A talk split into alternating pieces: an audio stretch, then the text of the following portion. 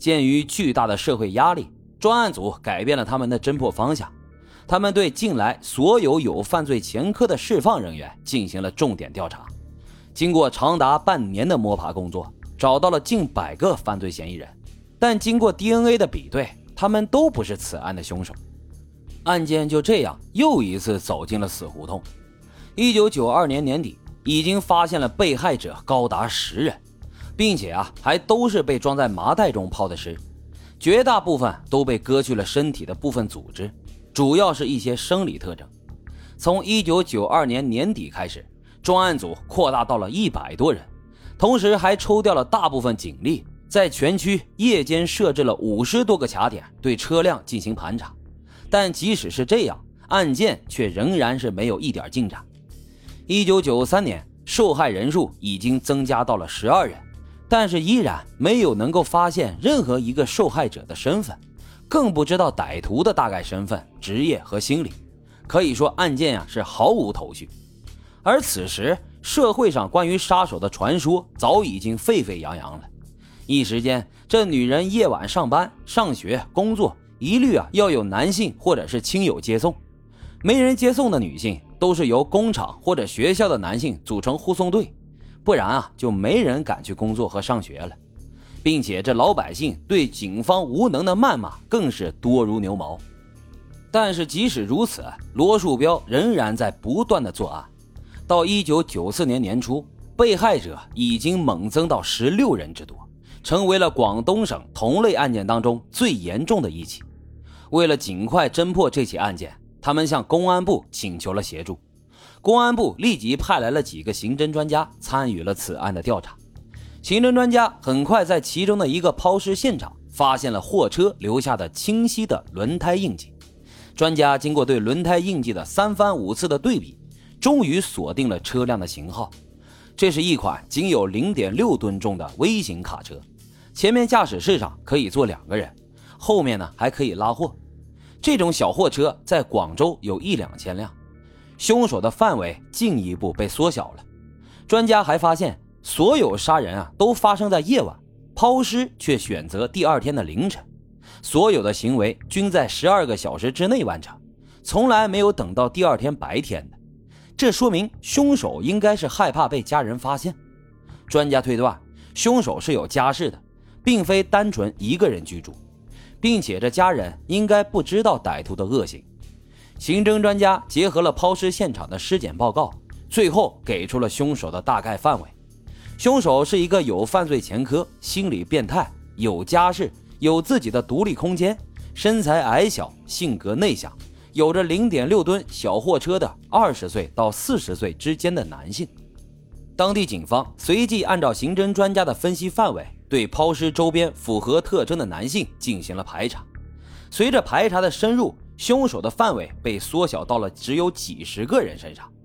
但就在警方紧锣密鼓地排查嫌疑人时，案件竟然自己侦破了。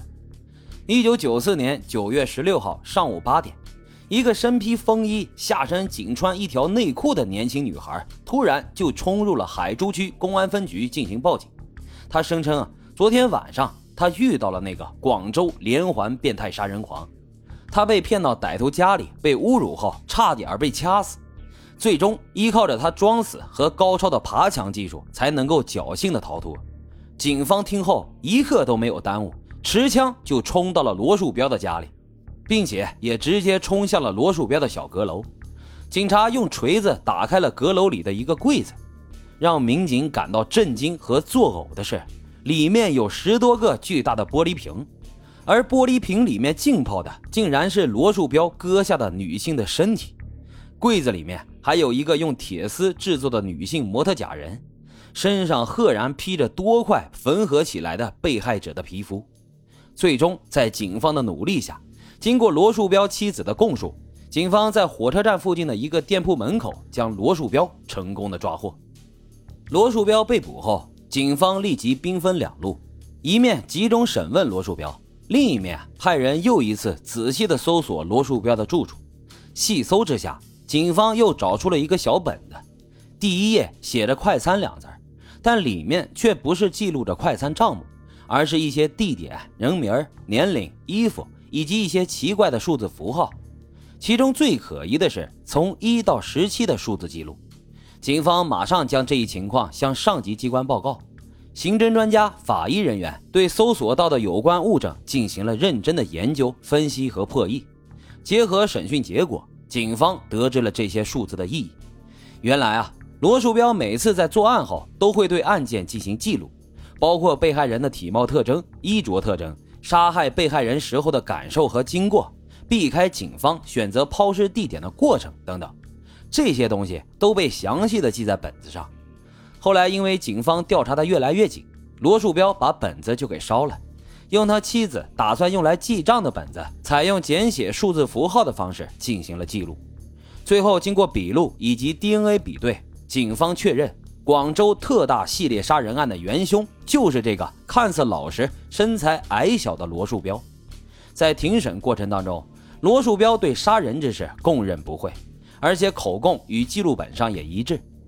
但是罗树标对抛尸地点却是缄口不言，拒绝配合领路寻尸，所以此案真实的受害者人数至今是个谜。因为这些受害人要么就是外地来打工的，要么就是一些暗娼，无法查明真实的身份，并且也没有接到失踪报告。当时审判时的依据就是找到的那十二个被害人的尸体。一九九五年一月二十号的早上，罗树标被押送到广州市上元刑场执行了死刑。至此，这起有史以来残忍程度最高、手段最恶劣的连环杀人案终于。落下了帷幕。好了，今天的案子就为大家讲到这里，感谢收听老白茶馆，欢迎大家在评论区积极的留言、订阅、点赞与打赏，我们下期再会。